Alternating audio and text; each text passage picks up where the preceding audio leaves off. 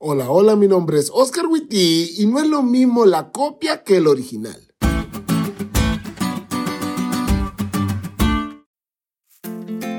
En el norte de México hay unos lugares llamados tianguis. ¿What? Tianguis.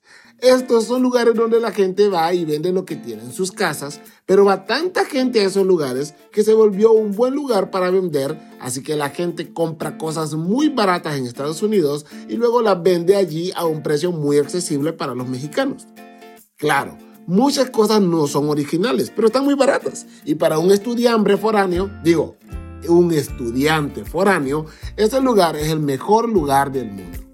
Allí Hace algunos años me compré unos AirPods. Claro, estas no eran originales. Lo deduje por el precio, porque esos costaban 5 dólares y los originales cuestan 150. Pero también por las cosas que pueden hacer los AirPods originales y esos no.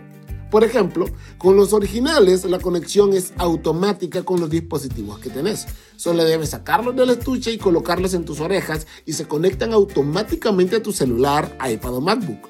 Claro está, los que compré no hacían nada de eso.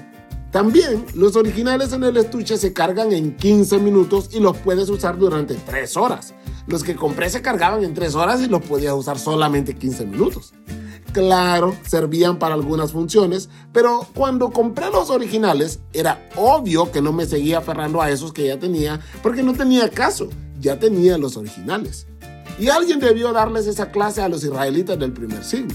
La lección dice, Dios planeó que el antiguo pacto apuntara hacia el futuro, hacia la obra de Jesús. Sí, era hermoso en su diseño y propósito, sin embargo algunos malinterpretaron su propósito y no quisieron dejar los símbolos y sombras que representaban, en lugar de abrazar las verdades a las que apuntaban los símbolos.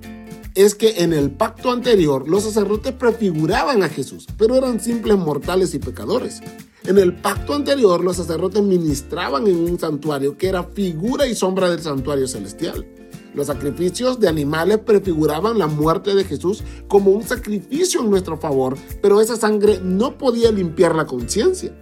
Por eso es que Jesús es mediador de un mejor pacto, porque Él es el sumo sacerdote que necesitábamos, uno que no solo nos explica la ley, sino que la graba en nuestro corazón, uno, cuyo sacrificio sí nos perdona por completo y limpia nuestras conciencias. Uno, que transforma nuestro corazón de piedra y realmente nos crea de nuevo.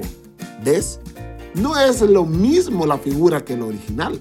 Jesús es el mediador del pacto que necesitábamos. Jesús es el sumo sacerdote que necesitábamos.